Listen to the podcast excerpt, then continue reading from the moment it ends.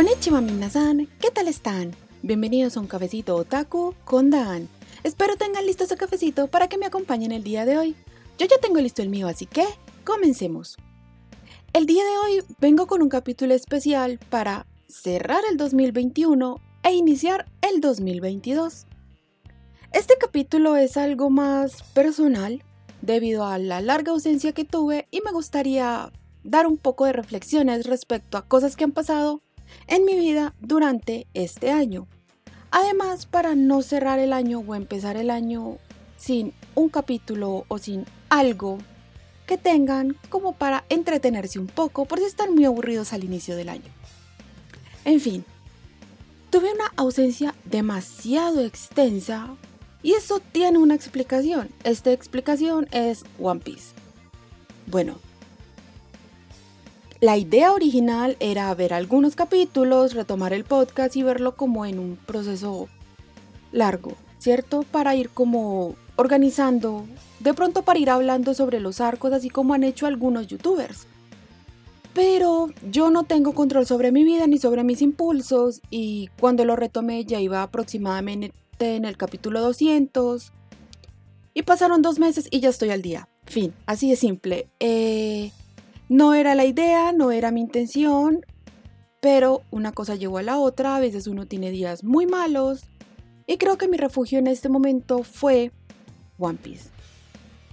Este capítulo, no sé si sea evidente, no tengo guion en absoluto. Simplemente quiero hablar de temas un poquito personales, un poquito que de pronto puedan ayudar a alguien. Yo les comenté, recién iniciaba este podcast más o menos en abril de este año. Bueno, este año estoy grabando todavía en 2021. Contraje COVID. El COVID para mí fue una situación muy alarmante porque yo era una persona que me consideraba sana. Entre comillas muy, muy, muy grandes pero realmente no estaba bien, ni emocionalmente ni físicamente. Este COVID me llevó a una hospitalización afortunadamente de solo 7 días, sin intubación, sin procedimientos médicos muy drásticos. Únicamente estuve con cánula de alto flujo y, bueno, completamente aislada, sola, sin visitas. Pero no fue una situación, llamémoslo, tan grave porque no tuve que estar en unidad de cuidados intensivos. Simplemente como en hospitalización y en cuidados como especiales respiratorios, eso tenía un nombre específico. Fue una situación crítica, eh, mis padres estaban muy tristes, mis amigos estaban muy tristes, mi familia como tal también estaba muy triste.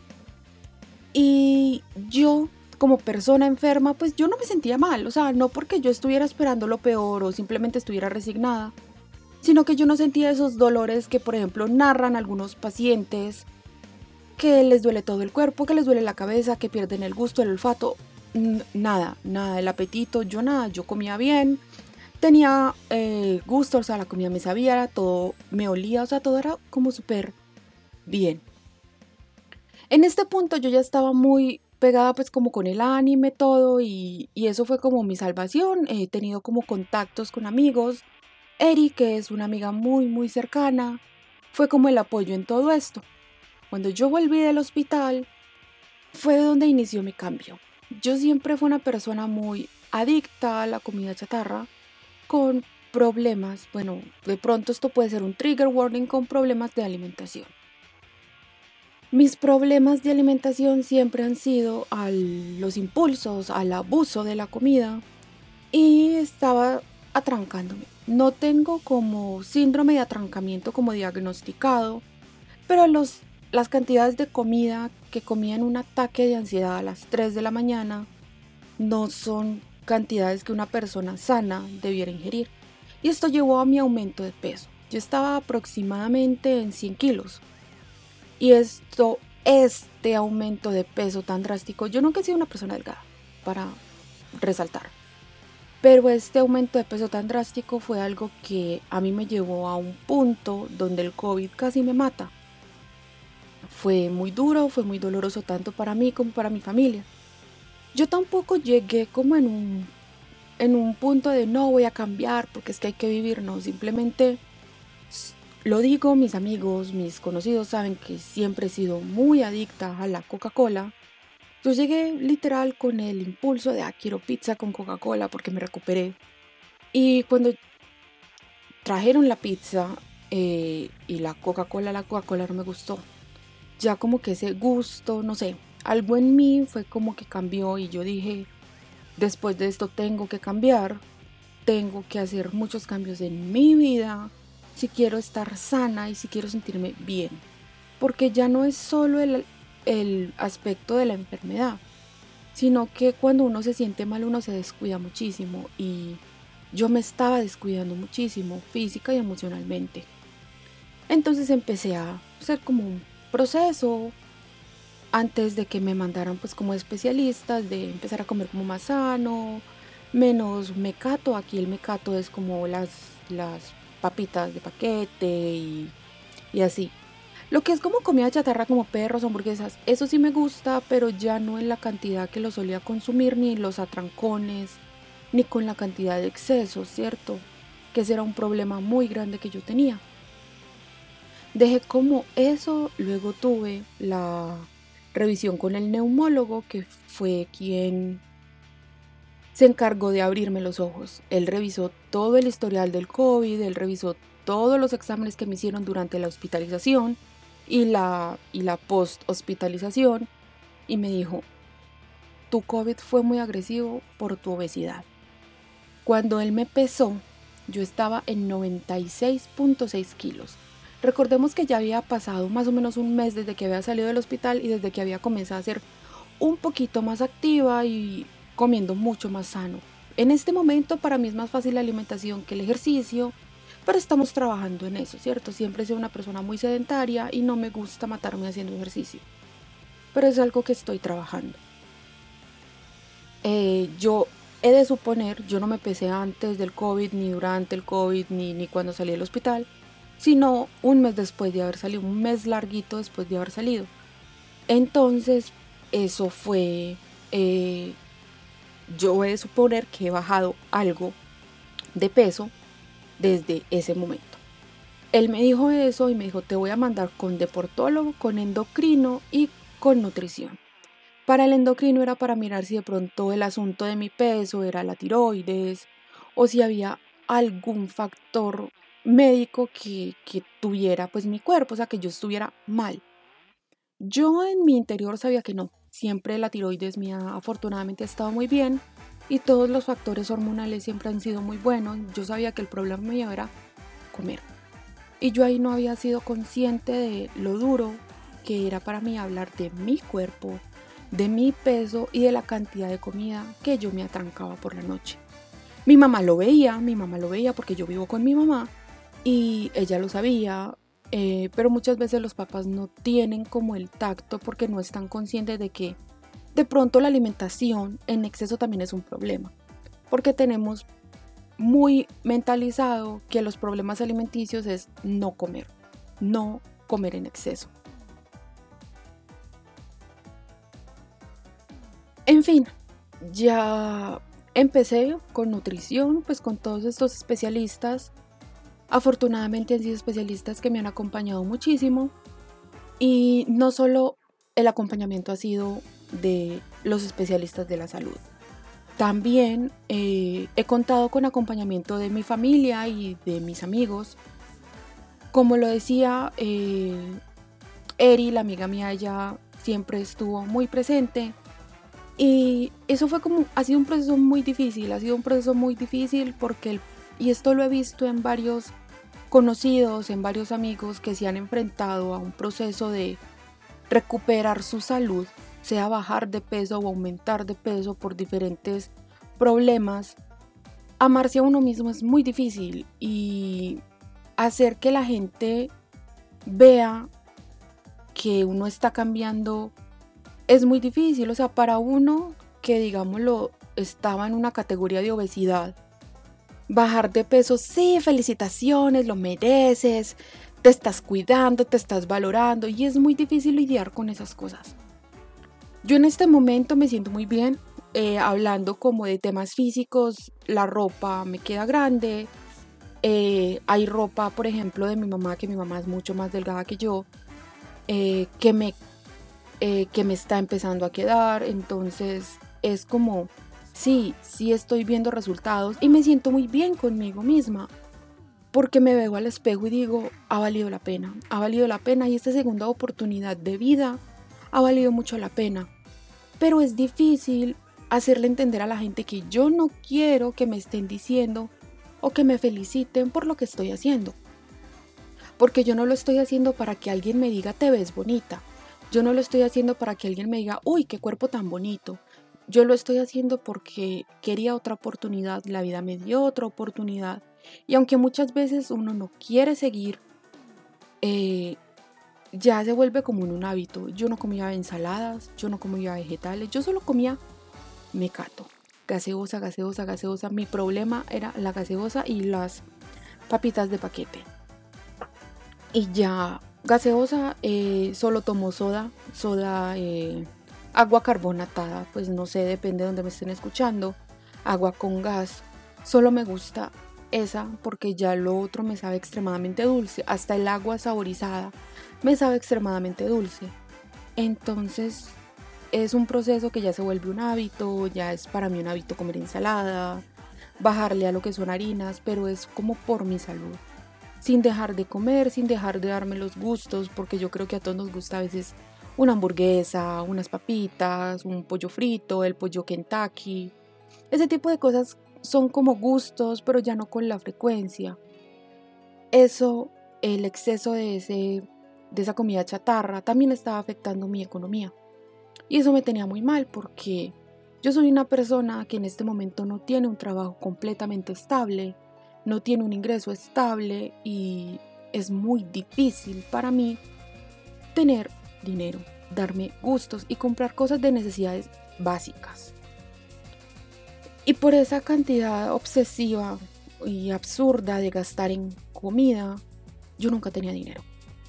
En este momento, por ejemplo, ya digámoslo en cuanto a la parte económica, siento que ese ingreso que es mínimo me rinde más porque ya no gasto en comida y en comer, comer, comer, comer y gastar cantidades absurdas de dinero en comida.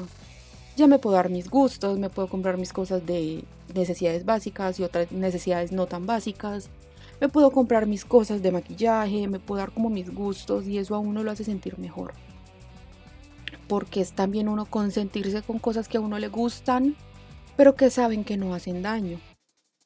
Y, creo que es un proceso que, que todavía me falta, o sea, todavía me falta. En este momento, o sea, al día que estoy grabando esto, 29 de diciembre de 2021, estoy pesando 81 kilos. Todavía me falta un proceso muy largo, todavía sé que me falta mucho y me tengo que poner más activa y es una de las metas que tengo para el próximo año, ser más activa, ser más estable, eh, ser mucho más sana para mí. Nunca, nunca, y esto es algo que aprendí a la fuerza, uno no es sano para otros, uno no es sano para que alguien me vea bonita, para que alguien me diga, uy, qué cuerpo tan chimba, o qué, qué chimba de cuerpo, qué bien te ves, qué sana te ves. Yo no lo hago por otras personas. Yo lo hago para que cuando yo me vea al espejo yo me sienta bien con lo que estoy viendo. Y es algo que también trabajar es muy duro, eh, es un proceso que es muy difícil, que es muy complejo, que lo hacía uno querer tirar la toalla, a veces más que la toalla. Y, afortunadamente he tenido un apoyo. Y el apoyo, digamos, lo más grande, hace varios capítulos, uno o dos capítulos creo, les comenté que estaba súper enganchada con Harry Potter. Aquí va otro de las motivos de las ausencias, me vi las películas nuevamente, me leí los libros completamente y fue como volver a ser una niña, fue volver a crecer con los personajes a medida que veía las películas y leía los libros, fue volver a amar algo que me hizo tan feliz cuando era, cuando era adolescente, fue entender muchas cosas que uno tan niño no ve porque yo soy de la generación que le tocaron las películas de Harry Potter desde la primera en cine y yo crecí con ellos y hay cosas de la primera, la segunda, la tercera de las últimas inclusive que cuando tenía 16, 17, 18 años no entendía, pero ahora los 26 tienen otra visión completamente diferente y mucho más madura. Después eh, eh, dije, me voy a retomar, tengo el guion del capítulo del príncipe del tenis, que era el que seguía, lo tengo empezado. Pero eh, yo había empezado a ver One Piece al inicio de la pandemia, es decir, el año pasado. Yo dije, es mi momento, vamos a estar encerrados quién sabe cuánto, tengo mucho tiempo libre, y empecé a ver One Piece. Me gustó, pero creo que esto es algo que todos los fans debemos admitir, porque ya me hago partícipe del fandom de One Piece, que el inicio es muy lento. El inicio es muy lento. No estoy diciendo que sea malo, pero es muy lento, es muy pesado y es agotador. Pero ya tú llegas, y yo lo pongo así, tú llegas al capítulo 220, que es más o menos donde empieza el arco de Water 7, y las cosas despegan muy fuerte. Y es ahí donde tú te enganchas mucho más con la obra, donde tú dices, vale la pena ver todos estos capítulos. Cuando yo llegué al capítulo 220, la obra se empezó a ver sola. Se empezó a ver sola y yo veía capítulos y capítulos. Les he dicho, no tengo un trabajo estable, tengo mucho tiempo libre y soy una persona que no disfruta mucho salir. O sea, yo salgo por mis amigos o por cumplir algún deber familiar. Pero yo por iniciativa propia no salgo. Eso también es algo en lo que estoy trabajando, empezar a salir por mí, por recibir sol porque tengo la vitamina D demasiado bajita y eso también es algo que me está haciendo demasiado daño. Pero estoy trabajando en eso. Me vi One Piece. Me vi One Piece, tuve una pausa de una semana que tuve la invitación de una amiga a un, a un pueblo, a un municipio cercano a la ciudad donde yo vivo, una semana. Y fue un despeje total, tanto de mi cuarto, de mi casa, de mi ciudad, como de, mi vida, ¿cierto? Un ambiente diferente, convivir con personas diferentes y digámoslo a la fuerza, ¿sí? No es malo porque yo me forcé a que la ansiedad no me impidiera encerrarme. Y fue una de las mejores experiencias, fue una forma de reforzar amistades, compartir con personas que quiero mucho siete días. Sin decir, ay, me voy. O sea, me voy, me vuelvo para mi casa. No, dormíamos en el mismo apartamento, estábamos al cuidado de unos perros, hacíamos comida, poníamos, o sea, digámoslo, hacíamos rumba, bebíamos, parchábamos, o sea, fue muy chévere esta experiencia. Ya volví a la casa, pero ya tenía encima el paseo que tuve hace muy pocos días. Estuve del 16 al 22 en la capital, en Bogotá, con amigos que conozco hace muchísimo tiempo. Amigos que fueron un apoyo muy, muy grande en el proceso mío de recuperación. Y eso es algo en lo que he estado trabajando este último tiempo que he estado como tan ausente del podcast. Recuperarme a mí y recuperar amistades que, digámoslo, dejé de lado, dejé de valorar tanto por otros círculos, porque sí, somos muy dados a caer en amistades tóxicas, ya sea amistades o relaciones tóxicas, ya sea por esa necesidad de acompañamiento, de aprobación, de, no sentirnos solos. Y eso fue algo que me pasó. No vamos a entrar en detalles, pero respecto a esas amistades que ya dejé, que me hicieron tanto mal y que yo sé que yo también les hice tanto daño, estoy bien. Ya hice, hice mi proceso de duelo.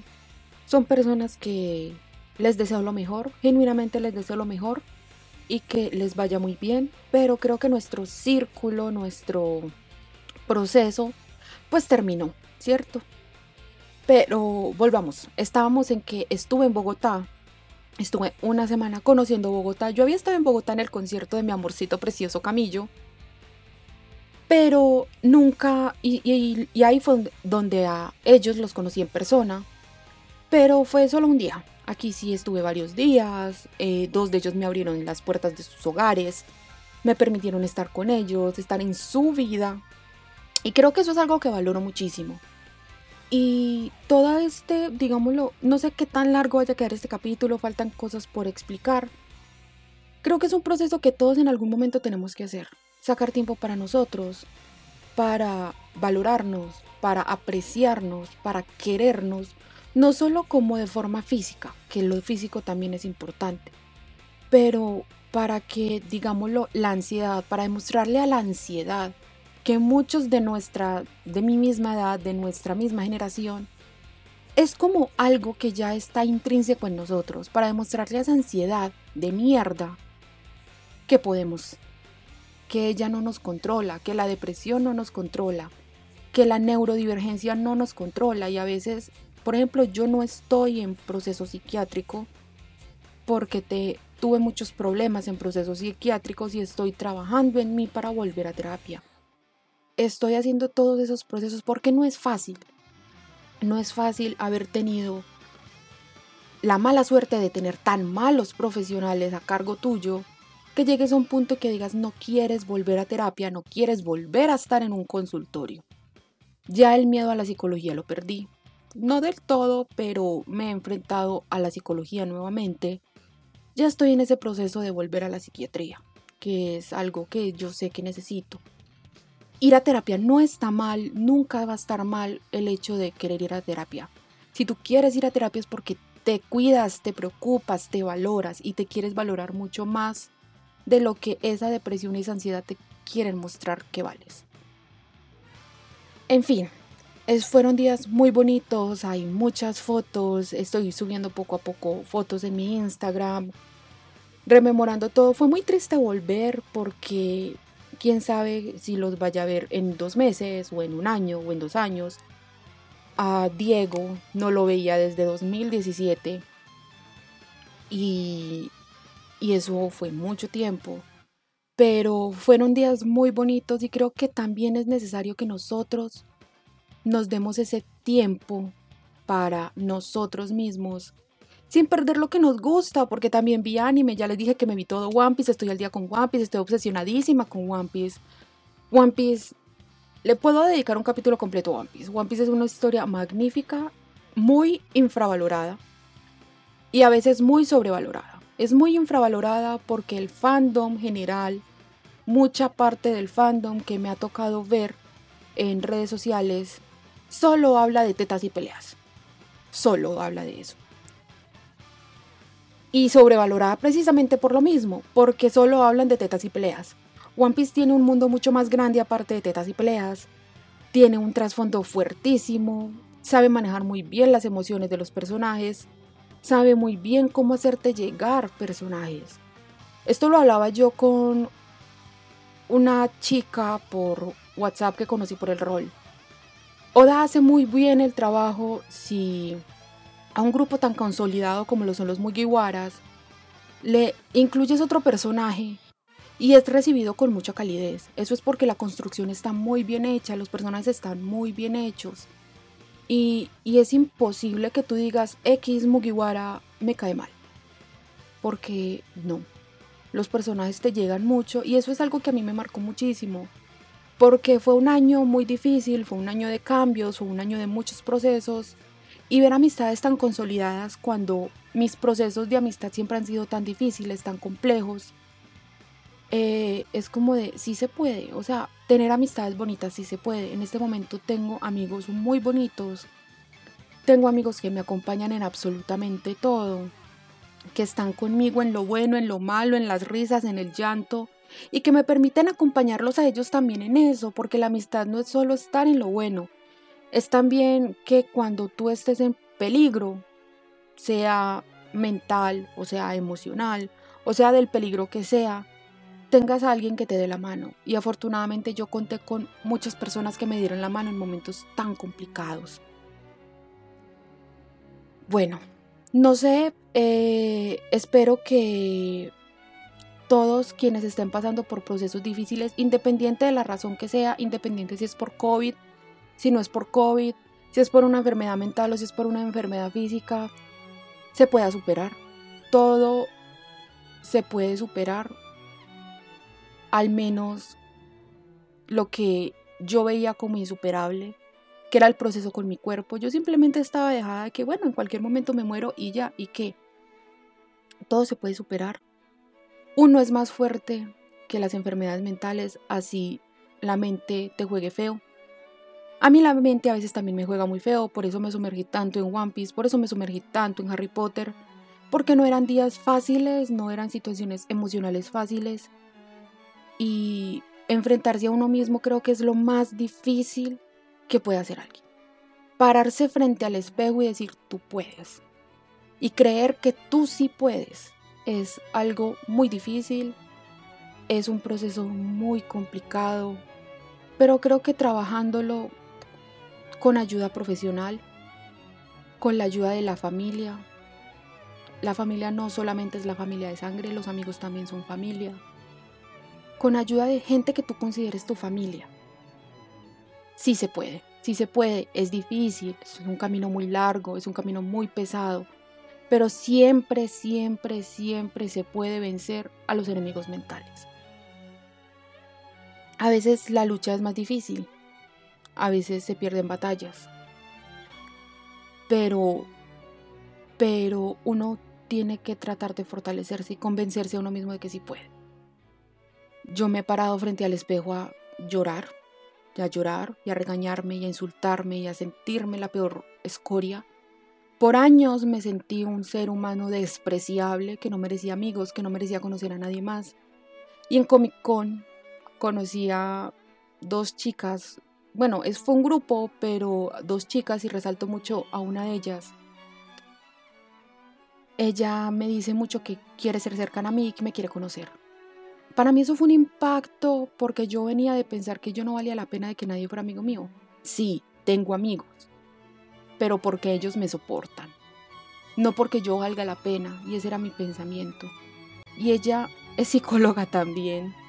Eh, me ha mostrado que yo sí valgo la pena, que a mí me, me trataron de forzar para enseñarme que yo no valía la pena.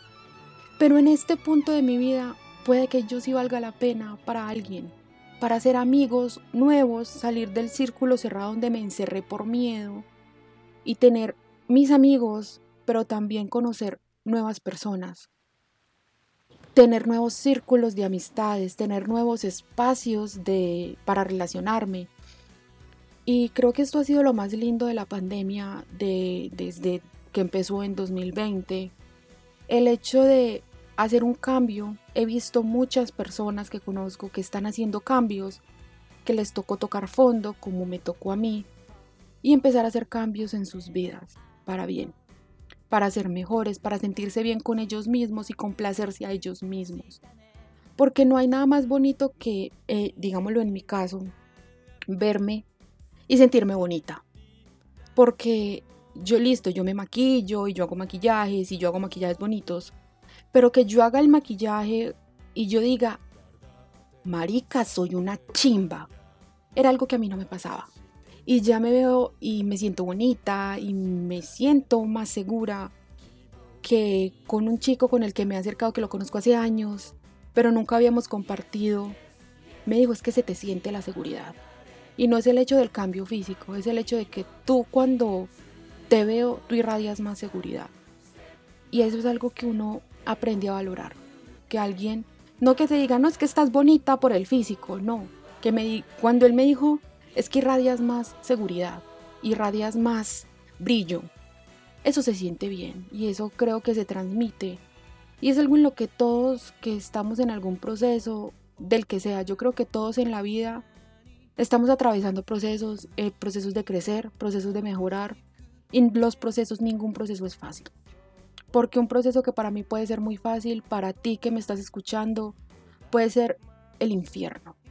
Pero quiero que sepas que sí se puede, que la mente nunca va a ser más fuerte que uno mismo, que uno no se puede dejar engañar de la mente, que sí, que es muy difícil, que hay procesos muy difíciles y que los procesos no son iguales.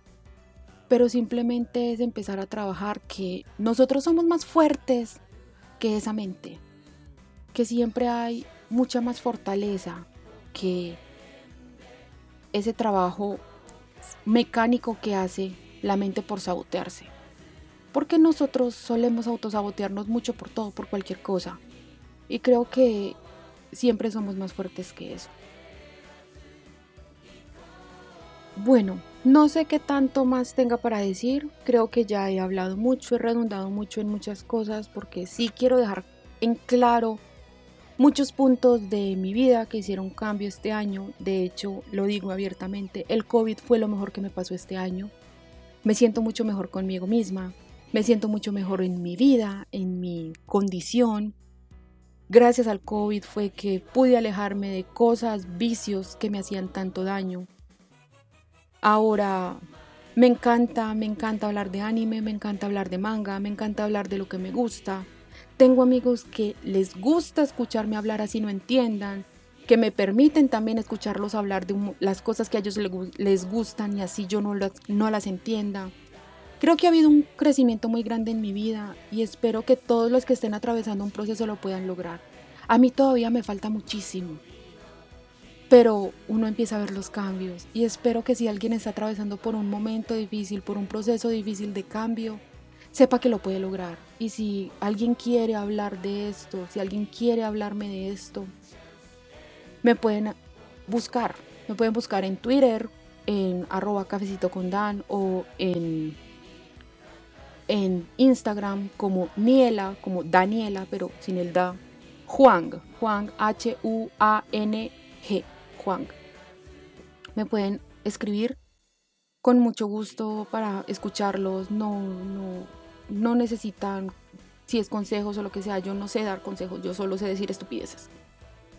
Espero que puedan superar todo lo malo que les esté atravesando, que hayan tenido una muy bonita Navidad y que este año 2022 que está por empezar o que empezó cuando escuchen esto, sea un año lleno de virtudes, lleno de sorpresas, lleno de cosas bonitas que los, que los llene y los haga sentir completos de alguna forma. Recuerden que tendremos episodio cada domingo y de todo corazón espero volver el próximo domingo. En el próximo capítulo hablaremos sobre The Prince of Tennis, un espocón muy valioso y que sigue vivo a la fecha. También para tener como noticia tendremos continuación de la adaptación en anime de El Príncipe del Tenis. Creo que se notó mucho que en este capítulo no tuve guion, pero quería hacer algo un poquito más personal. Gracias por llegar a este punto. Pueden seguirme en Twitter en arroba cafecito con Dan o en Instagram en arroba nielajuan. Espero se hayan entretenido. Nos vemos el domingo. ¡Matané!